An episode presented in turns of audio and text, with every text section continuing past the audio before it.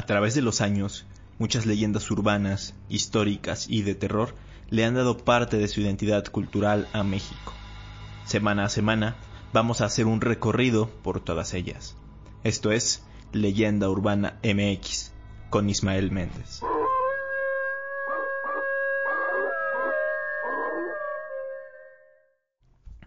¿Qué tal? Bienvenidos a Leyenda Urbana MX, un podcast dedicado a conocer, a contar las leyendas más curiosas, más aterradoras, leyendas paranormales, sobrenaturales, históricas, que pues se cuentan alrededor de México. Sean bienvenidos a este quinto episodio de esta serie que empezó hace ya casi un mes. Los números van bien, ya somos 67.000 en YouTube, bueno, eh, tomando en cuenta el proyecto principal que son los videos. Y eh, pues ya somos también más de 200 aquí en Spotify. Eh, tomando en cuenta que ya se, se, empezó desde cero prácticamente este proyecto en Spotify, que a pesar de que sí he llevado tráfico desde el canal de YouTube y desde redes sociales hacia Spotify, pues es más complicado, ¿no? Tener seguidores eh, en esa plataforma, empezando este proyecto de podcast como tal. Entonces, pues eh, me parece que vamos bien, 200 seguidores en menos de un mes y pues más de 1000 streams ya reproducidos de estos episodios. Justamente en los primeros episodios eh, o no recuerdo si fue en un directo que hice en YouTube hace también algunas semanas, mencioné que iba a hablar en particular de la planchada, que es una leyenda muy popular. Y pues ya llegó el momento de que toquemos el tema en profundidad. Pero además vamos a hablar en general de otros fantasmas en hospitales. Este tema también lo seleccioné en parte eh, para hacer un homenaje en honor y pues obviamente con el debido respeto a todos los trabajadores de la salud que han estado dando su máximo esfuerzo en toda esta situación provocada por el COVID-19. Antes de iniciar, eh, quiero hacer una aclaración, que es que no voy a incluir leyendas de hospitales psiquiátricos, de manicomios, porque ese va a ser un tema aparte que voy a tocar en otro, en otro episodio, definitivamente, porque pues da para mucho y necesitamos dedicarle un episodio completo a ese tema. Dicho esto, les recuerdo que pasen a mis redes sociales, como cada semana, Leyenda Urbana MX en Facebook, eh, en YouTube y en Spotify. Y en mis redes más personales son Twitter e Instagram, en donde me encuentran como Ismael Saek. Ahora sí, vámonos de lleno con el tema de esta semana. Dicen que el espíritu de la enfermera Eulalia, conocida como la planchada, sigue apareciéndose en los hospitales de la Ciudad de México ayudando a los pacientes y algunas veces haciendo justicia. O por lo menos eso es lo que la gente cuenta. Así como la leyenda del primer episodio de este programa, pues eh, la planchada también es una de las leyendas urbanas o de terror más clásicas y conocidas de todo el territorio nacional, la cual pues ya cuenta con un gran número de versiones, de hecho. La historia original se remite al Hospital Juárez en la Ciudad de México y ya de ahí empezaron a surgir ciertas variantes. De hecho, eh, ya poco a poco prácticamente se ha convertido eh, la planchada en un nombre genérico para muchos de los fantasmas que supuestamente se aparecen o que se han aparecido en los hospitales mexicanos. Eh, así que vamos a hablar de, la, de, varias mm, historias relacionadas con la planchada y de fantasmas en hospitales. Pero tal cual, vámonos por partes y en orden cronológico, empezando obviamente con esta leyenda, que fue como la precursora, ¿no? Y vámonos con la primera versión, que es conocida como la versión antigua. Esta versión eh, data del siglo XIX, específicamente de los años en los que transcurría la guerra de México contra Estados Unidos, que fue por ahí de 1847. Aquí este, el Hospital Juárez se llamaba Hospital San Pablo entonces este hospital atendía a los heridos. Se dice que ante el exceso de trabajo y, el escaso personal que había en ese entonces en el hospital, pues las enfermeras de vez en cuando se quedaban dormidas eh, por, el trabajo, no podían hacer más. Entonces, al despertar, pues estaban como muy apresuradas por atender a los pacientes que se encontraban eh, ahí eh, enfermos, heridos, lastimados. Pero se encontraban con, con una sorpresa ya que ellos contaban que habían sido atendidos por una enfermera que nadie conocía. Los trabajadores y soldados de la guerra pues se pusieron de acuerdo para tratar de seguir a esta mujer que los atendía porque las enfermeras decían que no tenían ni idea de quién era. Y ya que la seguían, según ellos, desaparecía a los pocos metros. La describían como una mujer hermosa, rubia, de ojos azules, que caminaba muy derechita y que siempre portaba un uniforme blanco y perfectamente almidonado.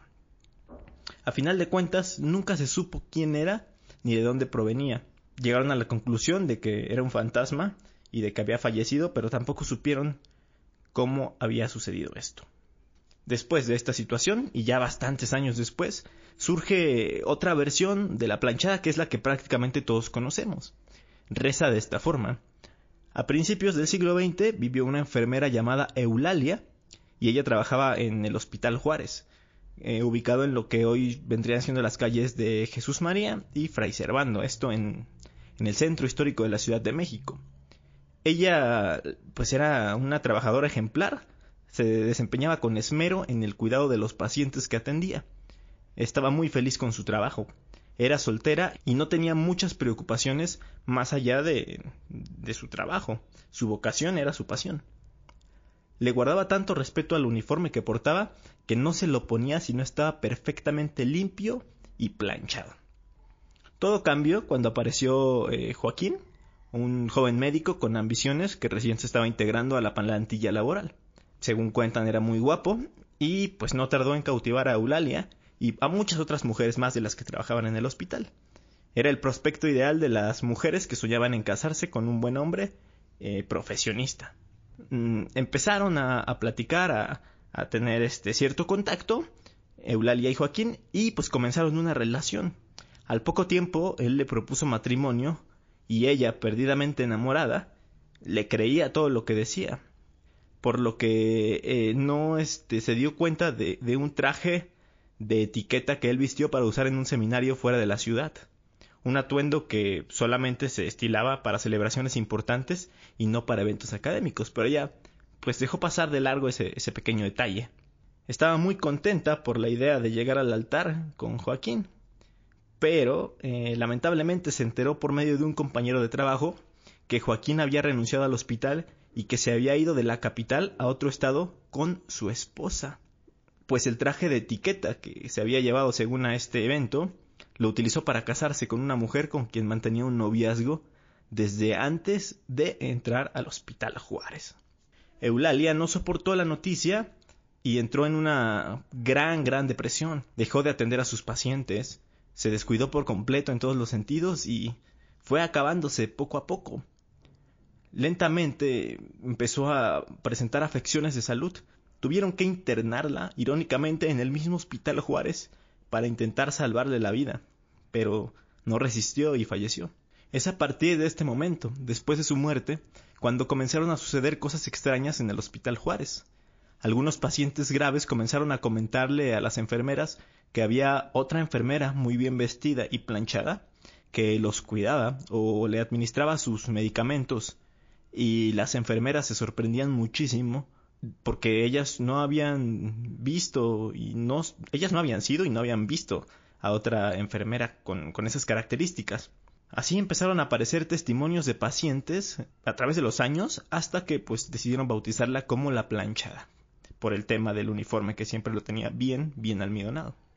Así, pues desde entonces otros pacientes a los que se les olvida tomar sus medicamentos por las noches o que requieren de atención urgente y no hay nadie cerca que los pueda ayudar, reciben la visita de esta enfermera vestida con su atuendo perfectamente portado. Como podemos darnos cuenta, esta es una historia sumamente trágica. La aparición del fantasma, sin embargo, es benévola y se podría decir que linda, ¿no? Hasta cierto punto pues eh, se encarga de hacer el bien a los, a los enfermos. No obstante, a mí esta leyenda me daba mucho miedo cuando era niño y cuando apenas me estaba metiendo en estos temas. La veía en algunos videos, cuando me contaban de ella me daba muchos escalofríos. Y además hay algunas versiones en las que dicen que en realidad ella no es tan noble, pues según aprovecha los momentos a solas con los pacientes para asfixiarlos o darles medicamentos en altas dosis y así provocarles la muerte o complicaciones en sus padecimientos. Actualmente se podría decir que en la mayoría de los hospitales de México se escuchan historias similares. Dicen que la planchada no es solo una leyenda del Hospital Juárez, sino de miles más de toda la República. Y la verdad es que sí, prácticamente cada hospital que existe tiene alguna historia relacionada o, que recuerda muchísimo a la leyenda de la planchada. Después de tres años de litigio, a finales de los años 90, la clínica peninsular en la ciudad de Mérida, Yucatán, fue desalojada. El problema, un incumplimiento de pago de una hipoteca. Aunque la inconformidad social iba mucho más allá de una deuda monetaria. Pasamos. Ryan Reynolds here from Mint Mobile. With the price of just about everything going up during inflation, we thought we'd bring our prices down. So to help us, we brought in a reverse auctioneer, which is apparently a thing. Mint Mobile unlimited premium wireless. Ready to get 30, 30, bit to get 30, bit to get 20, 20, 20, bit to get 20, 20, bit to get 15, 15, 15, 15 just 15 bucks a month. So, Give it a try at mintmobile.com/switch. slash $45 up front for 3 months plus taxes and fees. Promo rate for new customers for limited time. Unlimited more than 40 gigabytes per month slows. Full terms at mintmobile.com. Millions of people have lost weight with personalized plans from Noom, like Evan, who can't stand salads and still lost 50 pounds. Salads generally for most people are the easy button, right? For me, that wasn't an option. I never really was a salad guy. That's just not who I am. But Noom worked for me. Get your personalized plan today at Noom.com. Real Noom user compensated to provide their story. In four weeks, the typical Noom user can expect to lose one to two pounds per week. Individual results may vary. De la Ciudad de México a otro estado, hasta Yucatán.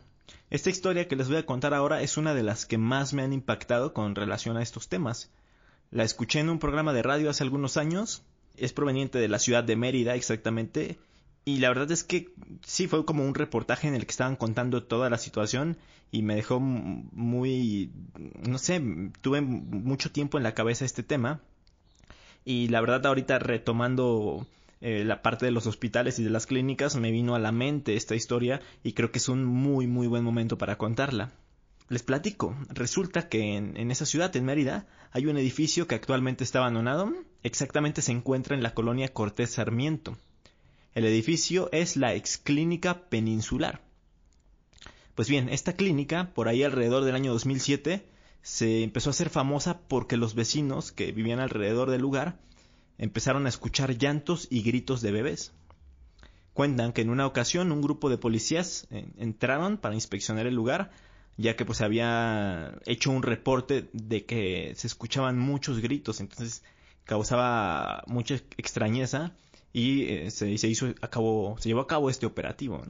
Los policías entraron, eh, cuentan algunos de los implicados en ese, en esa actuación, en ese operativo como tal, que, que sí escucharon los gritos fantasmales y también escucharon lamentos. Luego cuentan que las luces se apagaron y las puertas empezaron a cerrar. Se manifestaban cosas paranormales cada vez más fuertes. Era una especie de poltergeist en la que no se logra ver nada, pero pasan muchísimas cosas, se cierran puertas, se oyen ruidos, se mueven las cosas. Entonces estaban viviendo una especie de poltergeist allá dentro de, la clínica peninsular, en ese entonces todavía clínica peninsular. Los policías, entre el miedo y la desesperación, no pudieron encontrar solos la salida, estaban terriblemente espantados y tuvieron que entrar por ellos después de que pidieran auxilio por radio. Pero, ¿por qué sucedía todo esto? Pues prepárense porque viene lo más impactante de esta historia. La clínica peninsular era un lugar donde se practicaban abortos clandestinos. Cuentan las historias que en el lugar murieron alrededor de 500 bebés y 30 mujeres durante procedimientos relacionados con el aborto. Grupos en contra de esta práctica, grupos antiabortistas, lograron que se clausurara el hospital de Mérida, o la clínica peninsular, como también se le conoce. De hecho, eh, su dueño, el doctor Fernando Acosta, terminó atendiendo solo en el lugar que en sus años de auge tenía tres pisos en operación. Después de que se cerró el sitio, eh, quedó totalmente abandonado, desolado, pero supuestamente almas en pena lo siguen habitando hasta el día de hoy. A partir de entonces muchos parapsicólogos han ido a investigar, a hacer trabajos, a saber qué pasó exactamente, y en una de las investigaciones se registró que durante la actividad se logró detectar cerca de 500 fantasmas deambulando en su interior, de los cuales el 90% eran bebés y el resto mujeres que no resistieron a la intervención quirúrgica. Un supuesto vidente también fue al hospital y afirma haber hecho contacto con dos chicas, dos jovencitas que murieron cuando les practicaban un aborto. Ellas mencionaron que sus padres las obligaron a abortar y pues eh, ahora tratan de encontrar su descanso eterno. Aunque uno nunca sabe con estos supuestos videntes que muchas veces son farsantes. En fin, ha habido tantas investigaciones que después otra vidente también entró al lugar y dijo se fue todavía más a un extremo y dijo que ella sintió a varios demonios que abundaban en, el, en, en la exclínica. O sea, ya no se quedó solamente en que vio fantasmas, sino que también percibió demonios. Y según ella, estos demonios eran quienes incentivaban a los doctores a hacer los abortos sin sentir remordimiento alguno. Otros testigos, sobre todo vecinos, han afirmado ver a una enfermera que deambula por los pasillos y los cuartos, pues aunque no hay enfermos ya a quienes cuidar, hay almas para consolar. Otras personas que han ingresado al lugar dicen que solo con pararse en la puerta la piel se te empieza a erizar y sientes todo el miedo en el cuerpo, además de pues calofríos. El edificio, como les comentaba, está abandonado y de hecho está en venta, pero de manera frecuente pues es visitado por curiosos que buscan experiencias paranormales que hacen exploración urbana, que se meten a grabar o a hacer un sinfín de cosas. Y de hecho por ahí del año 2016, eh, sobre todo en la época de Día de Muertos, de Halloween, se empezaron a ofrecer tours por todo el, inmueble. Un grupo de jóvenes eh, se juntaba, obviamente de manera ilegal, y cobraba 30 pesos por persona para llevarlos a hacer un recorrido dentro de este lugar puestamente embrujado. Ha habido muchos reportajes en la tele, en la radio y en otros medios sobre este lugar, sobre todo lo cubrieron muchos periódicos locales de, allá de la zona de la península, porque eh, a pesar de los sucesos paranormales, más allá de eso, pues el tema de que ahí se practicaran abortos clandestinos fue súper polémico. Además porque fueron 25 años en los que estuvo operando el lugar. Y también, curiosamente, pues tardaron mucho en darse cuenta de esta situación. Terminando este podcast, yo les recomiendo que vayan a Google y se busquen unas fotos de cómo está actualmente el edificio, porque sí se ve sumamente macabro, porque está en el abandono, está lleno de grafitis y la verdad se ve totalmente descuidado, entonces yo creo que si ven esas fotos sí van a sentir puede haber cosas paranormales por el estado en el que se encuentra. Así que vayan a ver las fotos y me cuentan qué les parecían. Habíamos llegado al punto de nuestra investigación de esta noche, el Hospital Abandonado del Seguro Social en Morelia, Michoacán. Hay muchos sitios que recorrer. Bastantes sitios que recorrer, Beto. Una energía muy fuerte. Fabio, ¿te parece bien si nos introducimos ya? A la hora que indiques, Beto. Adelante, entonces vamos a entrar. Otra leyenda de terror mexicana que tiene como origen un hospital es proveniente de Morelia. De todas las historias que he encontrado sobre, sobre este hospital hay variantes y la verdad nunca se especifica el nombre del sitio. De hecho, hay algunos que dicen que aún está funcionando y otros que ya está totalmente abandonado. En lo que sí coinciden todas estas historias eh, que se cuentan es que en sus cuartos y pasillos pasan muchísimos sucesos paranormales. Historias contadas incluso por el mismo personal que labora o laboraba allí. Se dice que es posible presenciar escalofriantes eh, seres sobrenaturales. Por ejemplo, cuentan que en el quirófano el cuarto en donde se realizan las operaciones, por las noches es posible escuchar extraños ruidos provenientes de la sala, desde utensilios que caen al suelo hasta aparentes gritos desgarradores. Hay un ser, hay una presencia más conocido eh, en esta sala que jamás logró la conciliación e incluso puede verse esfumándose a través de las paredes y de la cual se piensa que provienen los gritos tan desgarradores que muchos han llegado a escuchar sobre todo cuando empieza a oscurecer. Eh, luego también está el cuarto de la morgue, que es donde se trasladan todos los cuerpos que fallecen para después poder hacer los trámites correspondientes y entregárselos a sus familiares. Bueno, en ese sitio se logra escuchar el rechinido de las puertas y además también se escuchan extrañas voces. Muchos han llegado a dar teorías o conclusiones en las que dicen que es probable que sea como Se le llama como la última exhalación de los cadáveres, pero más bien es el gas que están soltando estos cadáveres en su interior, pues recordemos que todavía hay ciertos eh, fluidos acumulados en el cuerpo, entonces cuando sueltan gas llegan a ser eh, sonidos. Han llegado a la conclusión de que es eso, pero no explica esto eh, el sonido de las puertas y de las camillas que se mueven en el lugar. Por más que sean sonidos naturales de, un cuerpo, pues obviamente lo otro ya no es tan natural. Los sucesos más fuertes suceden en la sala de terapia intensiva, una sala que está en el, en el octavo piso del hospital. Varios testigos han dado versiones muy parecidas sobre una mujer con bata blanca que afirma tener mucho frío.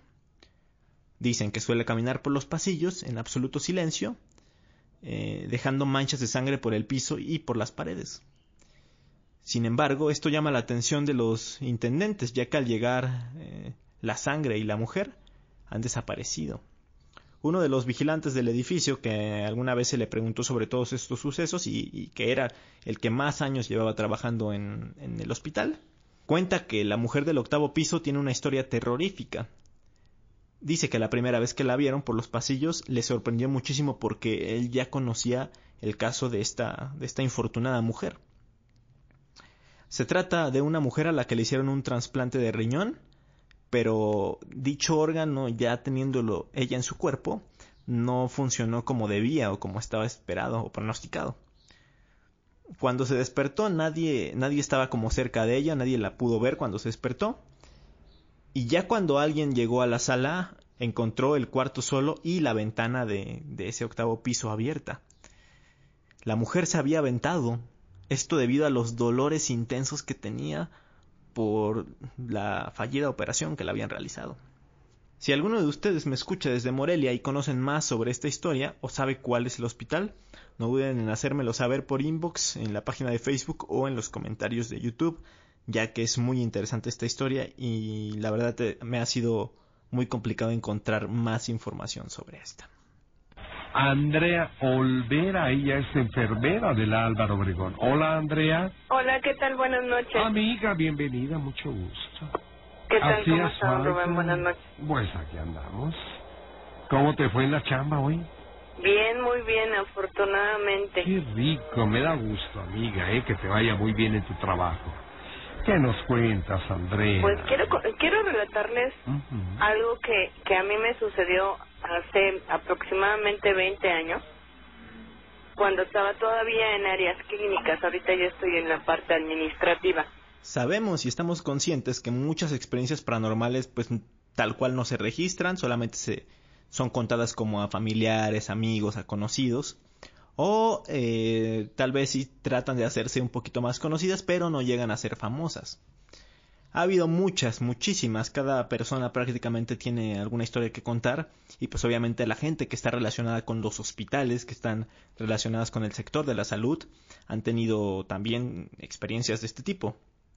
Eh, a finales del año pasado se volvió viral un hilo en Twitter en el que un doctor eh, le pedía a la gente que trabaja en estos sitios que contaran sus experiencias. El tweet dice más o menos así. A ver, cuéntenme sus historias paranormales en el hospital. Empiezo yo. Cuando una paciente me dijo que una enfermera la descanalizó, pero las dos únicas enfermeras no estaban en el piso. Una estaba con el policía y la otra había bajado a cenar. La tuve que dar de alta esa noche. A partir de eso, las personas empezaron a participar y nos regalaron buenas experiencias. Por ejemplo, una usuaria llamada Aleja contó, en una guardia pasé con una mujer en la UCI que tenía leucemia. De día se mantenía lúcida, de noche no. Hacía gestos como si cocinara, y cuando me vio, me convidó de lo que estaba preparando. Y me dijo que por favor le compartiera la niña de pelo largo del rincón, porque ya se iban. Volteó a ver al mismo rincón que le había mencionado y nadie, nadie estaba ahí. Me dice, ¿se parece a usted? ¿Es su hija? ¿Me da permiso de ir a jugar con ella? Le dije que sí. Salí y reporté la situación. Al día siguiente murió. Luego, Ricardo Elías dijo, yo trabajo en turno nocturno en una clínica particular en Mérida, Yucatán. Ese sanatorio tiene mucha incidencia por ser céntrico y por lo mismo la gente cree que es económicamente barato. Un día me acosté a dormir entre las 2 y las 4 de la mañana, cuando de repente escuché cómo golpeaban la puerta de descanso médico. Hablé con mi compañera y me dijo que no había escuchado nada. De la nada escuchamos a alguien llorar. Era un llanto de dolor. En ese momento levanté la cabeza para mirar en el marco de la puerta y vi un rostro en luto. Me asusté mucho, le comenté a los compañeros y todos aseguran que han visto esa silueta en habitaciones anexas, pues fue un paciente que murió durante una cirugía. Luego, Adriel Bex cuenta algo que le pasó a plena luz del día. En el hospital donde trabajo hay una escuelita para que los niños internados puedan ir a jugar. Está abierta de 8 de la mañana a 1 de la tarde. Y un día pasando por ahí a las dos y media aproximadamente, vi a un niño con batita, se me hizo raro que estuviera solo, así que entré. Lo estaba buscando cuando ya no había nadie. La escuelita estaba sola. Así que salí corriendo lo más rápido que pude de ahí. Y así hay muchas personas que platican casos alucinantes y que sin duda te dejan pensando y con la piel erizada. Pero se entiende, no cabe duda que los hospitales son lugares con vibras súper fuertes por todo lo que sucede ahí. Energía negativa, tristeza, llanto, dolor, y por supuesto muchísimas muertes. ¿A ustedes les han contado o les ha pasado personalmente algo en alguno de estos sitios? Me encantaría que me contaran sus historias. Espero de verdad que les haya gustado mucho el episodio de esta semana. Recuerden que nosotros tenemos una cita el próximo viernes para escuchar más historias y más leyendas mexicanas. Mi nombre es Ismael Méndez y nos escuchamos hasta la próxima.